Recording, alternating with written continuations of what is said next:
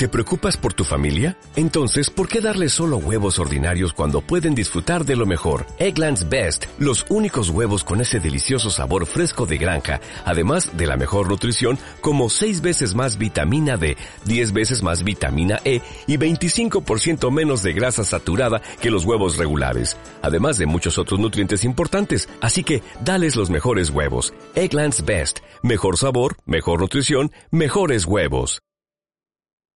¿Quieres estar al día de la actualidad cultural de tu barrio? ¿De tu provincia? ¿De tu país? ¿Del mundo? Pa'l mundo. Pues sintoniza Enclave Cultural los lunes de 5 a 6 en el 107.3 de la FM. Onda Color, la emisora de Palma Palmilla. Buenas tardes, os damos la bienvenida a nuestro cuarto programa de Enclave Cultural.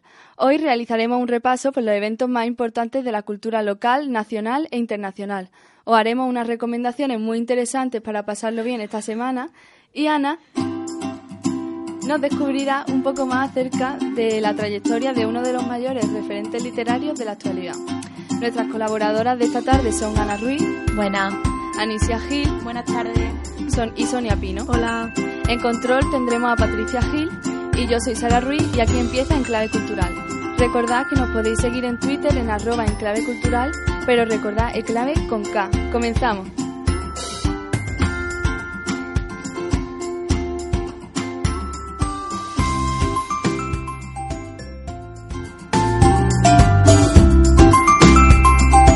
Bueno, vamos a empezar con la agenda.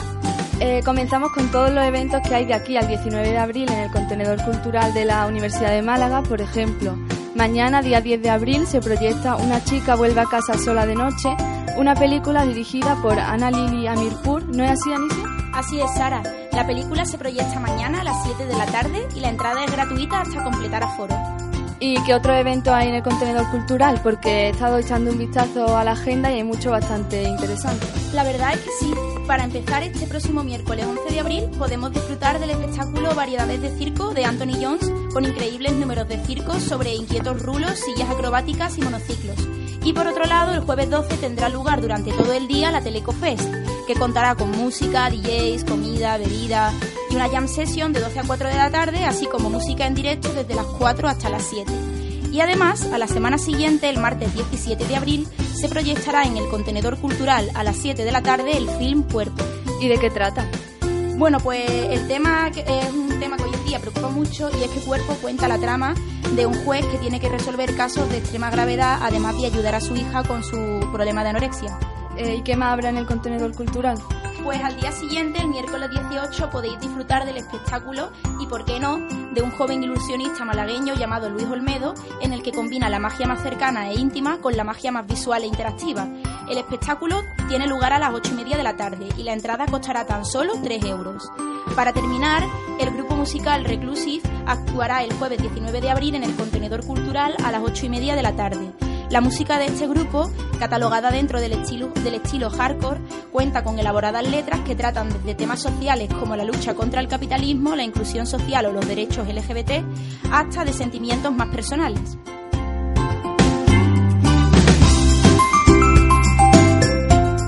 Pero no solo hay eventos en el contenedor cultural, sino que también hay espectáculos muy interesantes en otros lugares. Algo que a mí personalmente me parece muy interesante es un concierto secreto que va a tener lugar, en Valencia. Se celebrará el día 21 de abril a las 7 de la tarde y este concierto es una experiencia doble que te permite conocer por una parte nuevos espacios y por otra disfrutar de artistas locales de calidad. Lo más impresionante es que los asistentes no conocen el lugar donde se celebra el concierto hasta 24 horas antes y además son conciertos íntimos a los que solo pueden asistir 30 personas. ¿Qué otros espectáculos hay, Ana?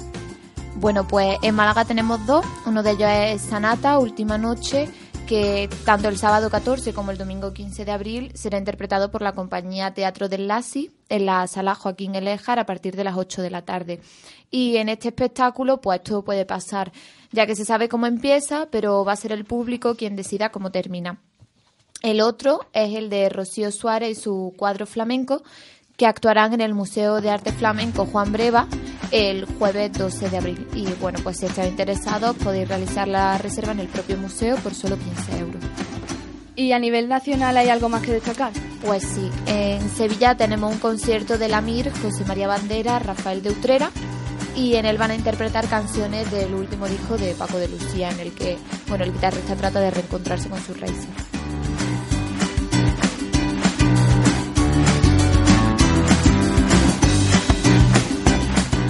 En Málaga tenemos dos exposiciones bastante destacadas. La primera de ellas estará hasta el 22 de abril en la Térmica y se trata de la exposición Palma Palmilla de la fotógrafa malagueña Marina Reina. ¿Qué nos puedes contar de esto, Sonia? Pues se trata de una exposición en la que podremos observar una imagen diferente del barrio malagueño, así como disfrutar de las fotografías realizadas por los niños del taller organizado por la, por la propia fotógrafa. Además, a partir de las fotografías aportadas por los vecinos, se ha conseguido crear un archivo documental de la historia del barrio. ¿Y cuál es la otra exposición que hay en Málaga? Se trata de la muestra España es una anomalía, 40 años de Meneillo y Cosichuela, que podremos visitar hasta el próximo 28 de abril. La ha realizado el creativo gráfico Omar Llana y se expondrá en la sede malagueña de la Sociedad Económica de Amigos del País.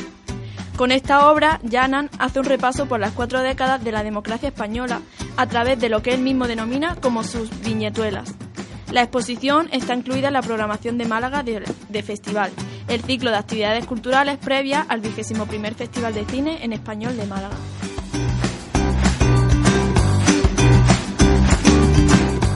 Con el buen tiempo empiezan los festivales y el próximo sábado tenemos dos. Cuéntanos, Ana. Pues sí, el 14 de abril tenemos dos festivales, uno de ellos aquí cerca, el Festival de Primavera del Rincón de la Victoria, en el que podremos disfrutar de magníficas bandas pues como Akene, Dirty Crime y The Oxide Pipes en la Plaza Miguel Cerezo. Y también habrá paella gratis. Por otra parte, aunque algo más lejos, tenemos el Color Tribe Festival en Jaime, un festival en el que hay música y espectáculos y bueno, donde cada hora tiene lugar el ritual de la lluvia de colores. También podemos asistir a otro festival, el de la primavera en Motril, donde asistirán artistas como el Nino Varga. Y bueno, se celebra el próximo 21 de abril a partir de las 5 de la tarde. Y lo más importante, no podemos olvidarnos de destacar el Festival de Cine de Málaga. El pasado miércoles ya tuvo lugar en el Ayuntamiento de Málaga la presentación de la programación y los contenidos de esta vigésimo primera edición del Festival de Málaga, Cine en Español, que abarcará entre los días 13 y 22 de abril multitud de actividades, proyecciones, estrenos y masterclass, como la que impartirá el lunes 16 de abril el director mexicano recién galardonado en los Oscar, Guillermo del Toro. Ya podéis consultar el calendario de eventos en la página web del festival, festivaldemálaga.com. Además, también podréis manteneros al corriente de todo lo que ocurra en nuestros próximos programas, pues algunas de nuestras colaboradoras seguiremos muy de cerca el que ya es uno de los mayores eventos de nuestra ciudad.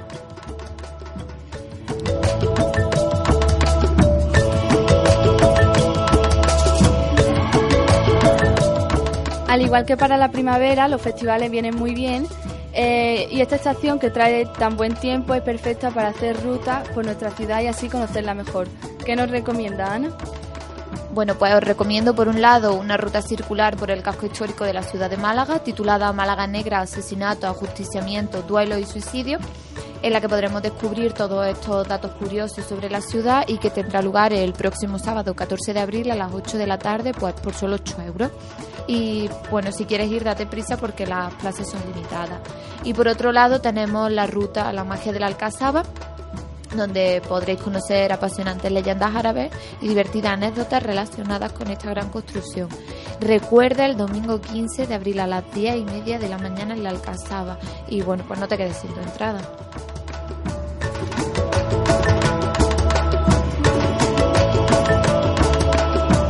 Este mes de abril se celebran acontecimientos como el Día Mundial del Parkinson o el Día Mundial de la Bicicleta. Anicia, ¿puedes contarnos algo más sobre esta jornada? Pues sí, en primer lugar, este miércoles 11 de abril se celebra el Día Mundial del Parkinson, declarado en tal fecha por la Organización Mundial de la Salud, coincidiendo así con el aniversario del nacimiento de James Parkinson, el neurólogo británico que diagnosticó por primera vez esta enfermedad. En esta ocasión, la Federación Española de Parkinson ha creado en las redes sociales el hashtag Lo que más duele, para sensibilizar y recordar a la población que a veces es peor el rechazo social que la propia enfermedad y que todos podemos luchar para acabar con la exclusión y las miradas de lástima. Para más información acerca de la agenda en torno a este evento, podéis consultar la página web de la Federación www.esparkinson.es.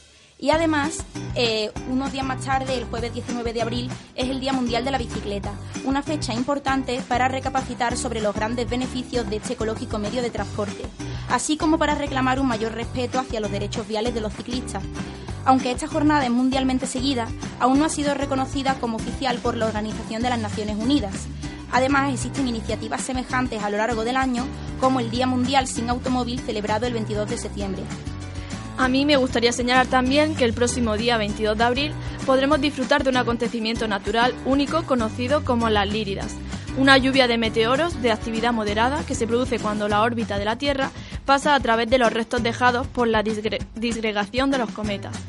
Os recomiendo que para su correcta observación lo mejor es situarse en un lugar oscuro y apartado.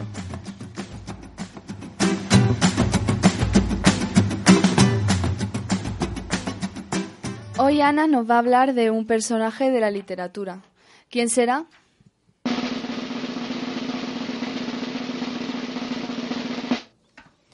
Bueno, pues esta semana vamos a conocer un poco más al escritor Carlos Ruiz Zafón y bueno, la idea sinceramente me la ofreció mi madre, ya que se trata de uno de sus escritores favoritos y bueno, creo que ya no es la única que lo considera un gran autor la verdad es que yo tengo pendientes sus libros, pero bueno, allá vamos. Eh, bueno, Carlos Ruiz Zafón estudió periodismo para acabar trabajando como publicista, cosa que abandonó cuando comenzó a escribir su primera novela, El Príncipe de la Niebla, en el año 93, y con la que ganó el premio EDB. Entonces se marchó a Los Ángeles para intentar ser guionista de Hollywood, y bueno, a este libro le siguieron El Palacio de la Medianoche, ambientado en Calcuta, y Luces de Septiembre, con una trama protagonizada por un misterioso fabricante de juguetes. A esta se le conoce como la trilogía de la niebla, encaminada a un público más juvenil.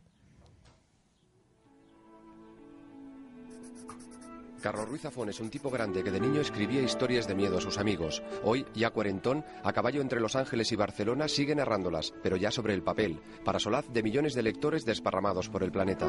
Pocos saben que este amante de Dickens y de Ciudadano Kane se ganó la vida como publicista creando eslóganes famosos Harto de su trabajo y listo para abandonarlo todo por la literatura, alcanzó el Olimpo de los privilegiados cuando La sombra del viento quedó finalista del premio Fernando Lara del año 2000, recibiendo el espaldarazo del añorado Terence Moix. Desde entonces, nada ha vuelto a ser lo mismo. Bueno, en una cosa no ha cambiado. Nunca sale de casa sin llevar un dragón en su indumentario. Sin embargo, el éxito le llegó de forma progresiva hacia el año 2001 con La sombra del viento, primera parte de la tetralogía del cementerio de los libros olvidados. Esta fue presentada al premio Fernando Lara del año 2000, que no ganó, y publicada por Planeta por su gran calidad al año siguiente. El libro pues, narra una historia de amor y misterio en la Barcelona de la posguerra, con elementos históricos costumbristas y mucho suspense. Su éxito radicó en los lectores, no en la crítica, que hicieron de la obra un bestseller con más de 10 millones de copias vendidas y estando traducido a 40 idiomas. La Biblioteca de Nueva York lo seleccionó como libro para recordar. En Francia se reconoció como la mejor novela extranjera del año y fue enormemente halagada por la crítica. Oye, vamos a marearnos un poco con los guarismos, porque tu libro La sombra del viento, el gran éxito, creo que ya ha superado los 8 millones de ejemplares vendidos, no sé si mm, em, está traducido a más de 40 idiomas. Desde la perspectiva que da el paso del tiempo, eh, ¿tú te esperabas todo esto o cómo lo valoras? Bueno, es un proceso que ha ido sucediendo a lo largo del tiempo, con lo cual al menos permite la perspectiva de, absorberlo poco a poco y no, no, dejar que se descontrole. Has viajado mucho por esos mundos de Dios para la promoción de La Sombra del Viento. ¿En algún sitio te ha sorprendido especialmente la repercusión que ha tenido el libro? Quizás lo que más me sorprende es que básicamente el la reacción del público lector es la misma en todas partes, da lo mismo del color que sean o la lengua que hablen. Básicamente, yo una cosa que he encontrado es que el mundo anglosajón y muchos otros mercados estaban totalmente cerrados a la literatura española. Prácticamente no tenían ningún interés y muchas veces hablando con editores de muchos países me dicen, ¿qué pasa en España? Y siempre me envían las mismas cosas, que no hay nada más. Y yo digo, sí, hay más cosas, hay más gente joven que está haciendo cosas nuevas, gente que está intentando abrirse camino. Y dice, ¿y cómo es que a mí no me envían eso? Ni las agencias, ni las editoriales. Siempre me envían las mismas 15 cosas. Tú has estado varios años en Estados Unidos trabajando como guionista. Eh, tu vida un poco se reparte entre allí y aquí. Y tú sabes que muchos fans esperan esa adaptación cinematográfica. Yo no sé hasta qué punto se puede contar algo o decir sencillamente, como tú has dicho hasta ahora, de que no te interesa de momento adaptar La Sombra del Viento. No ha sucedido nada como para que yo piense que, que me apetece embarcarme de momento en un proyecto así. En parte porque para mí La Sombra del Viento está bien como está. Yo creo que, nada como una novela permite explorar una historia, unos personajes, un mundo. Yo creo que no hay ninguna necesidad de que exista una película de La sombra del viento. La única necesidad podría ser que a mí me divirtiera hacerla. Pero afuera de eso no existe ningún otro motivo para mí para, que, para, para, para hacerla. Y creo que está bien, está bien que los libros sean libros. ¿no? A estas le siguieron otras tres obras, también parte del Cementerio de los Libros Olvidados. La segunda, El Juego del Ángel, fue presentada en el Gran Teatro del Liceo de Barcelona en 2008 ante 150 periodistas y 15 cámaras de televisión. El día de San Jordi, solo en Cataluña se vendieron 250.000 ejemplares del libro ese año. Muy pocas veces un libro se convierte en noticia, pero esta semana la presentación de la nueva novela de Carlos Ruiz Zafón, de cuya obra anterior, La sombra del viento, se vendieron más de 10 millones de ejemplares, ha roto esa tendencia. Y es que el escritor catalán se ha convertido en un fenómeno literario y empresarial. La sombra del viento se ha traducido a 40 idiomas y su nueva obra, El juego del ángel, sale a lo grande, con expectación y una tirada insólita de un millón de ejemplares. Ruiz Zafón pasa la mayor parte del año en Los Ángeles, donde encuentra el anonimato y la tranquilidad que necesita, pero su hilo argumental ha vuelto a estar en Barcelona. Y allí nos hemos citado con él para que nos desvele las claves de su mundo, las que le llevan de forma apasionada a contar historias. Esta saga se completó con El prisionero del cielo en el año 2011, mucho más optimista y menos derrotista, según palabras del autor, y El laberinto de los espíritus en el año 2016. Barcelona, diciembre de 1957. Aquel año, a la Navidad, le dio por amanecer todos los días de plomo y escarcha. Una penumbra azulada teñía la ciudad y la gente pasaba de largo abrigada hasta las orejas y dibujando con el aliento trazos de vapor en el frío. Eran pocos los que en aquellos días se detenían a contemplar el escaparate de Sempere e hijos, y menos todavía quienes se aventuraban a entrar y preguntar por aquel libro perdido que les había estado esperando toda la vida y cuya venta, poesías al margen, hubiera contribuido a remendar las precarias finanzas de la librería. Entre sus premios más notorios destacan el Premio DB de Literatura Infantil y Juvenil, el Premio Protagonista, el Crimson Thriller Award y el Humos Golden Blattwitzer. Por si no fuera poco, también toca el piano y ha apasionado de la informática y los dragones.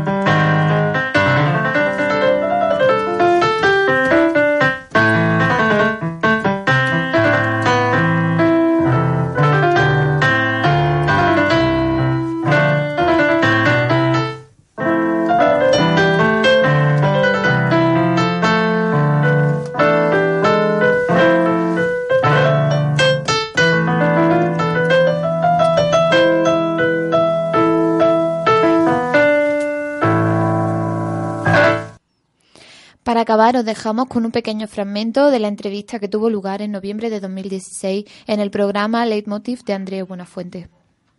¿Dónde suena eso, no? Del escritor que más vende en español en el mundo. Sí, sobre todo suena grande, ¿no? Sí, sí. No sé, son, son cosas, son cifras que tampoco tienen. Yo creo que para cualquier escritor, todo lo que sea sobrevivir Ya. y no caerse por el agujero, yo creo que ya es grande suficiente. Pero esto se ha hecho muy grande, ¿no? ¿Más de lo que esperabas? La verdad es que nunca había esperado nada. Yo esperaba poder ganarme la vida con esto, poder sobrevivir y hacer lo que yo quería. todo lo que venga por añadidura pues es un regalo y un privilegio. Ya, ya.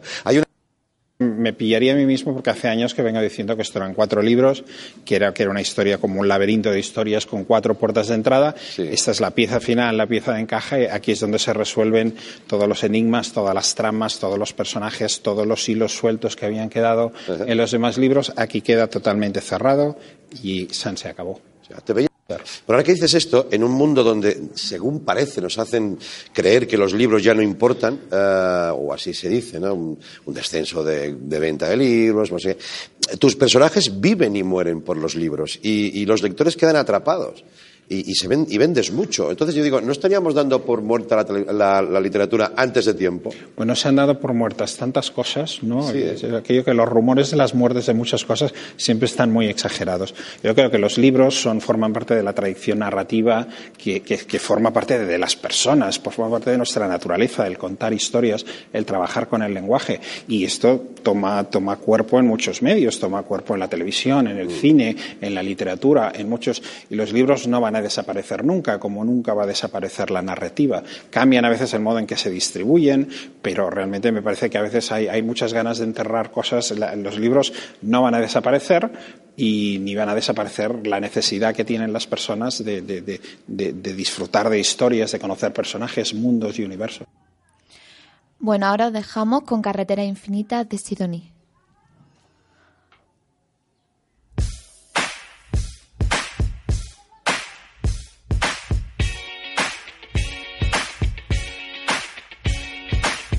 Quiero cantar y que mi voz reúna toda la hermandad. No somos muchos, pero nunca hay un rival que nos pueda hacer callar. Quiero que minéis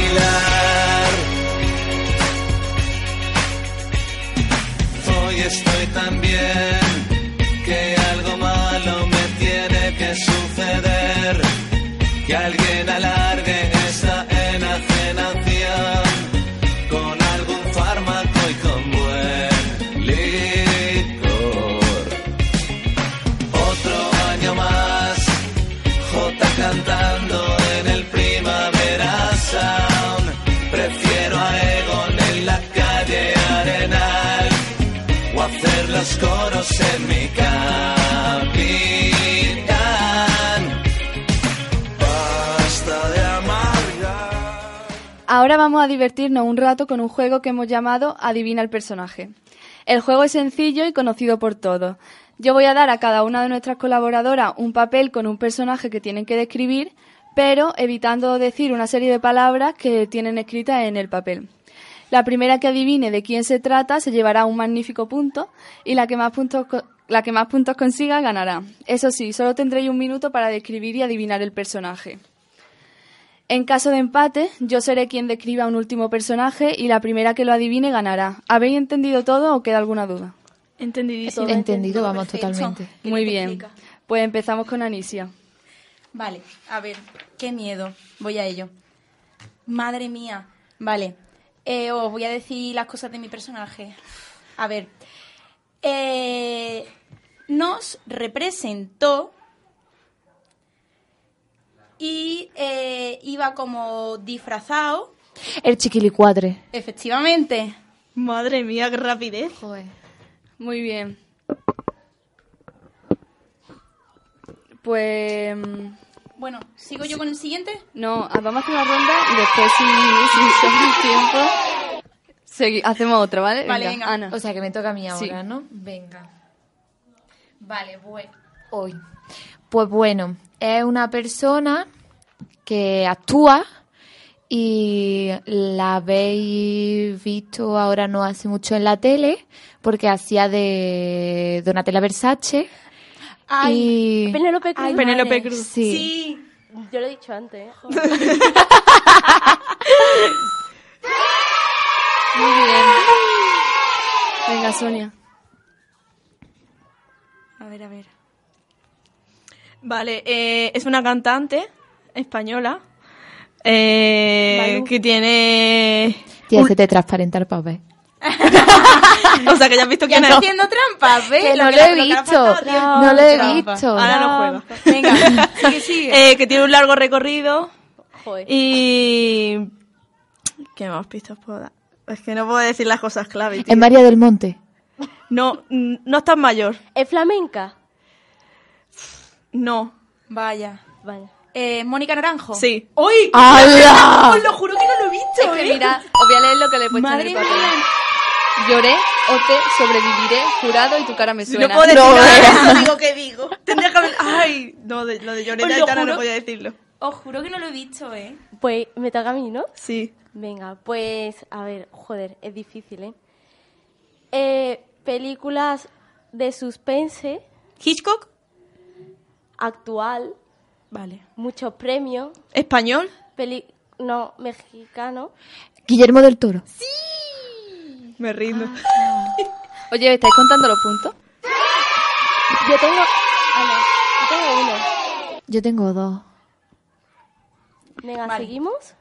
Entonces me toca a mí otra vez. Es correcto. Vale. A ver, voy. Madre mía. Vale. A ver. Eh... Uf. Está rellenito. O sea, quiere decir, es Falete. una persona gruesa. Eh, le gusta mucho una cosa que no es la pantera rosa, que es otra cosa que venden en el súper. Es está- Bray, es Bray. Sí, pero ¿cómo se apellida? F. F. Vale. Bien. Yo me iba a falete. El segundo es más complicado, ¿no? Para quien no lo sepa, Bryce F es el que protagoniza Paquita Salas, que es una buena aclaración para decirlo. Una serie de Netflix muy buena. temporada. Os la recomendamos. Y bueno, seguimos con Ana. Venga. Bueno, esta es fácil y a la vez difícil. Bueno, pues voy a decir que va a Eurovisión este año y ya. Alfred. La otra. justo la que no era. Yo A no ver, sabía, ahí pero- tendría que haber puesto ya Eurovisión, se me ha ido, se me ha ido. Muy bien. Bueno, entonces, ¿Para quién ha sido el punto? ¿punto para todos? Para todas, yo ya he perdido la cuenta de los puntos. Yo también. Vaya. No. Bueno, da igual, pero nos estamos divirtiendo, que le importa. Mira, hacemos una cosa. Como hay tiempo, la última, la tuya, es la decisiva ya del Venga, mundo vale. mundial. Venga, Madre mía, La de Sonia. No. Sonia, venga. Es que no puedo decir. Seguro que no sabe ni quién es. Sí, pero... Sí lo sabe, pero ahí me he pasado. Te has pasado. ¿Se pueden hacer Que preguntas? te ayude Sara, que te ayude Sara. ¿Se pueden hacer preguntas? Sí, ¿Es mujer? sí. Joder, tía, si has ¿Es dicho que española? Malagueña. Malagueña. Diana Navarro. No, La Vanessa Martín. No es actual. No es actual? actual. ¡Ay, Dios! La Nuria Fergo. No. No, está... O sea, que no es actual. que Marisol. Está, está muerta. está muerta, claro. Pobre Marisol. Marisol está muerta. Un saludo a Marisol. A ver, no es ni cantante... Es que no puedo decir lo que es. No es ni cantante, ni ¿Actriz? actriz, ni... ¿Salía en la tele? No. No, en aquella época... No había tele, creo. ¿Era de teatro o algo? No. No. ¿Cantaba? Escribía. Escribía... ¿Qué me estás Ay, contando? María Zambrano. Sí. Ole. Joder, Sarita. Es que he puesto Belén Uy. Málaga iba a decir. Él es Málaga. Decir es paisana mía, pero.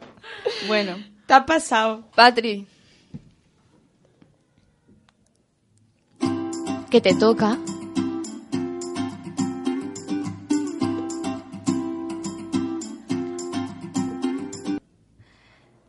Y ahora vamos Bueno. con la cartelera, que esta semana llega cargada de estrenos para todos los gustos. Empezamos.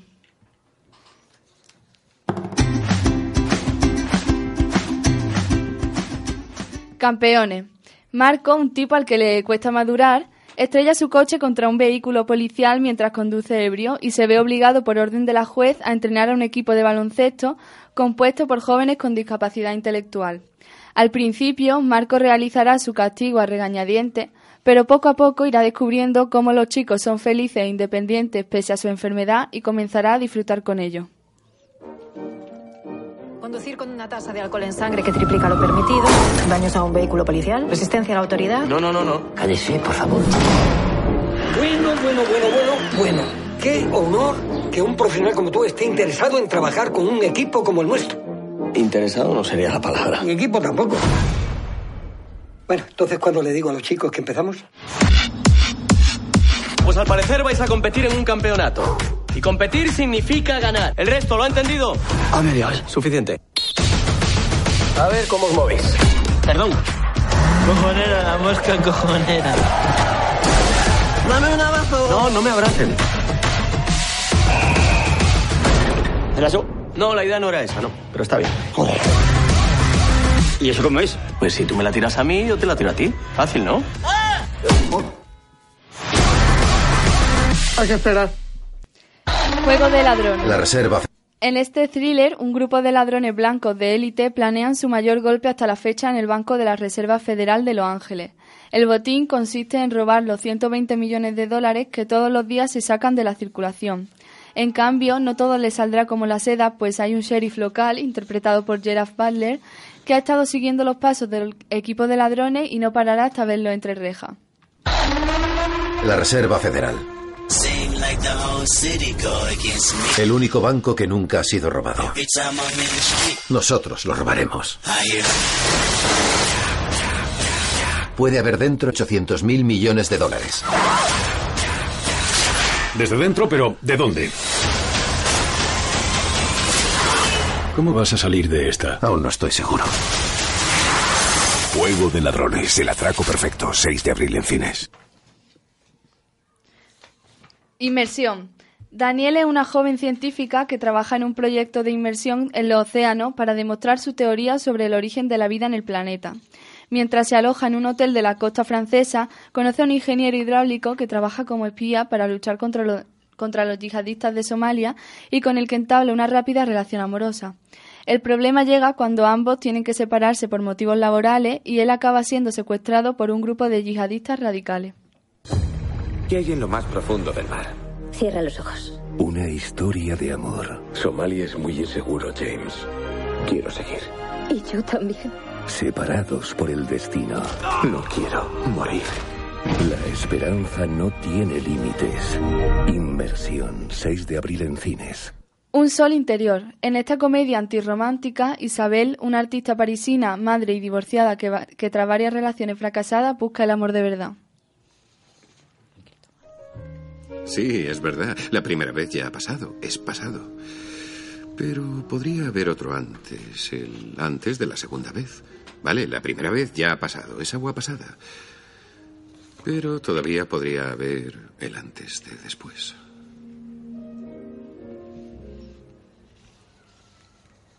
Se acabó. Esto no puede ser. Está bien. Creía que querías seguir viéndome. No te...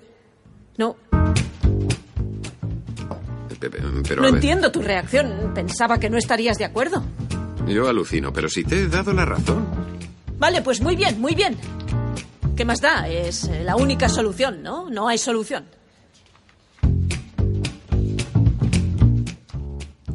Verano de una familia en Tokio. En esta secuela de Maravillosa Familia de Tokio, Shuzo y su esposa tienen problemas matrimoniales. Además, el hijo mayor de ambos se pregunta si su padre no es demasiado mayor ya para conducir. Así que con la ayuda de su mujer y su hermano organizan un plan para quitarle el carnet de conducir. Pero alguien reaparece en la vida de Shuzo que volverá a poner su vida pata arriba.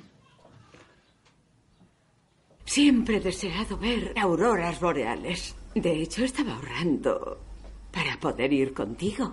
Solo de escucharlo me entra frío. Hace un rato ha llamado Fumie. Ha dicho que el coche de tu padre está abolladísimo. Ha llegado la hora de retirarle el carné a mi padre. ¿Se lo dices tú, Shota? ¿Sabes lo de escuchar las opiniones ajenas hasta el final? Papá pasa de eso. Payasos. Solo queríamos preguntarle que, qué le ha pasado al coche. ¿Qué le ha pasado?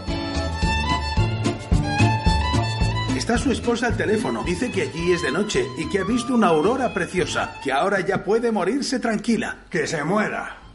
Dice que se alegra mucho.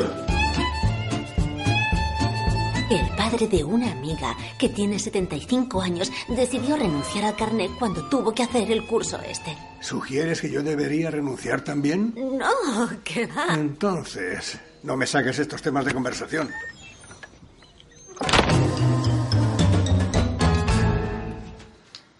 Los investigadores y la maldición del rey oscuro.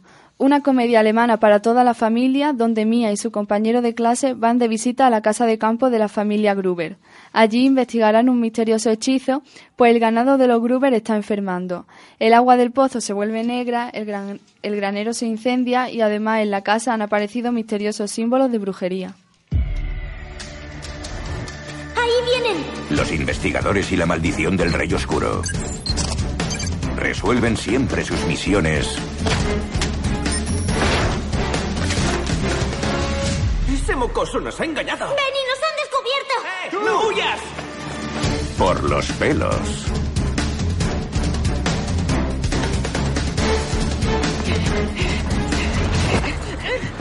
¿Esos son calzoncillos o un arma letal? Me los regaló mi abuela. Pero cuando el deber les llama, tenemos otra misión. ¡Cállate, Alice! nada se les resiste. ¡Luca! No deberías haber venido. Fui a la antigua mina. Vi una sombra. Se acercó a mí y luego intentó agarrarme. ¿Un fantasma? Vaya tontería. Alguien sabotea vuestra granja desde hace mucho. Muy bien, gracias. Prepárate. ¿Por qué no se lo dices de una vez? ¿El qué? Pues que te gusta, pringado. Y si ya lo sabe, ¿por qué? Chicos. Para la mayor aventura de los investigadores. Quien entra en la montaña sufre su maldición. ¡Es la firma del Rey Oscuro! ¡Corred, Resort Paraíso, la nueva película del malagueño Enrique García, en colaboración con el Festival de Cine de Málaga, cuenta la historia de Eva y Pablo, una pareja que tras verse sin trabajo y sin casa, deciden entrar a vivir al hotel donde Eva trabajaba y que permanece cerrado durante la temporada de invierno. Todo irá bien hasta que son descubiertos por el guardia de seguridad que vigila el hotel, el cual convertirá la estancia de la pareja en una auténtica persecución. El largometraje, grabado exclusivamente en la provincia de Málaga, está lleno de sobresaltos que nos mantendrán constantemente en vilo.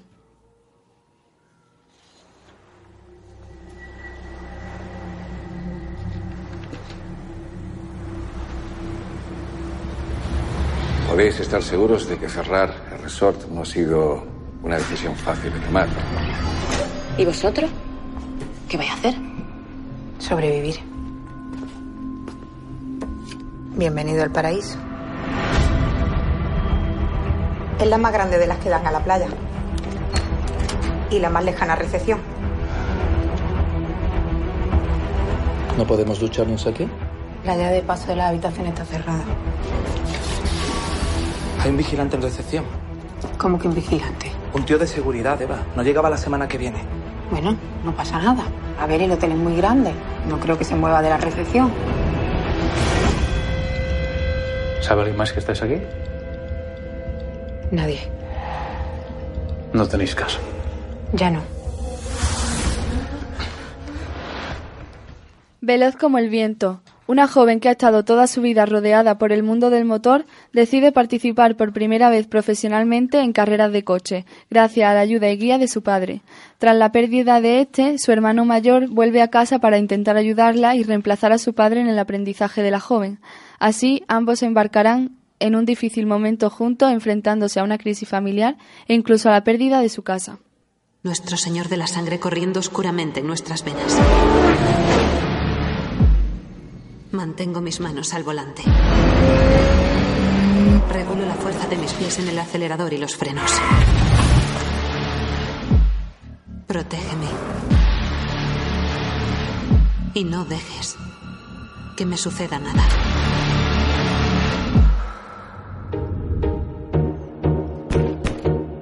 Hermana, No puedes volver diez años después y decir que esta casa es tuya. tengo derecho a algo después de perder a mi padre. Mi hermano era piloto de carreras. Valerino, ¿qué te ha pasado? ¿Qué te ha pasado a ti, dirás? ¿Y tú quién coño eres? Si no gano el campeonato, él se queda con la casa. Vamos a perder mi casa, mi casa. Hoy en nuestra sección de recomendaciones traemos series, libros y programas. Adelante, chicas.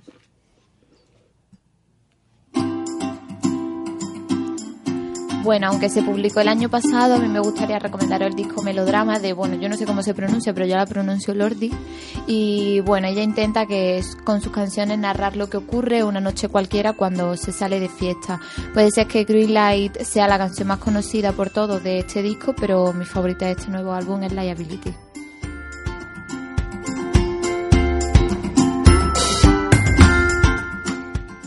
Pues tras las vacaciones de Semana Santa he de deciros que estuve de viaje por Madrid y pude disfrutar de uno de los mejores musicales que he visto hasta la fecha, que es el inspirado en el film Billy Elliot. Ya, sé que no nos pilla muy cerca, que digamos, eh, a la gente de Málaga, pero en un viajecito a Madrid desde 23 euros podréis disfrutar de una experiencia que os prometo no os decepcionará y os hará revivir la historia de Billy, un chico que se cría sin el amor de una madre y que tiene aspiraciones distintas al resto de muchachos en una época convulsa como fue la huelga de los mineros contra Margaret Thatcher en Reino Unido.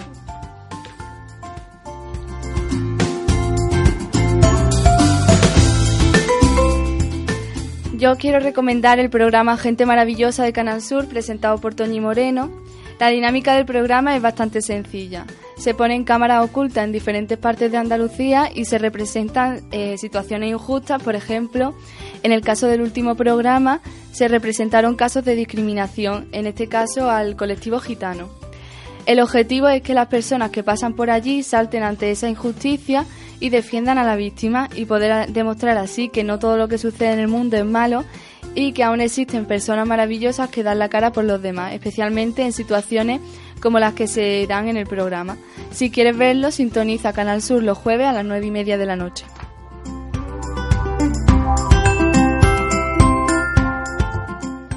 Mi recomendación de esta semana es la película Her. En un futuro no muy lejano, la tecnología ocupa todo el poder de la sociedad. Tanto es así que la película nos narra la historia de amor entre un hombre y una máquina inteligente. ¿Podría ser eso posible? Una obra maestra protagonizada por el gran actor Joaquín Phoenix, que se llevó un Oscar al mejor guion original. Si os gustan las películas de miedo tanto como a mí, os recomiendo La autopsia de Jane Doe.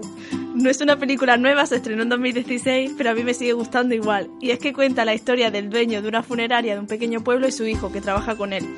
Un día reciben el cadáver de la víctima de un misterioso crimen y ambos intentarán desvelar los integrantes motivos del fallecimiento de la joven, pero no les saldrá muy bien. Así que si queréis ver una peli este fin de y no sabéis cuál, os recomiendo esta producción inglesa.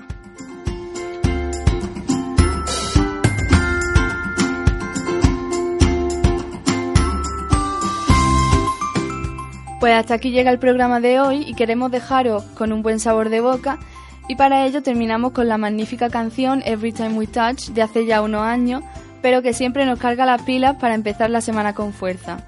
Recordad que volvemos dentro de dos lunes, pero que podéis seguir en contacto con nosotras diariamente en nuestro Twitter a arroba en clave cultural. Nos vemos aquí en Onda Color.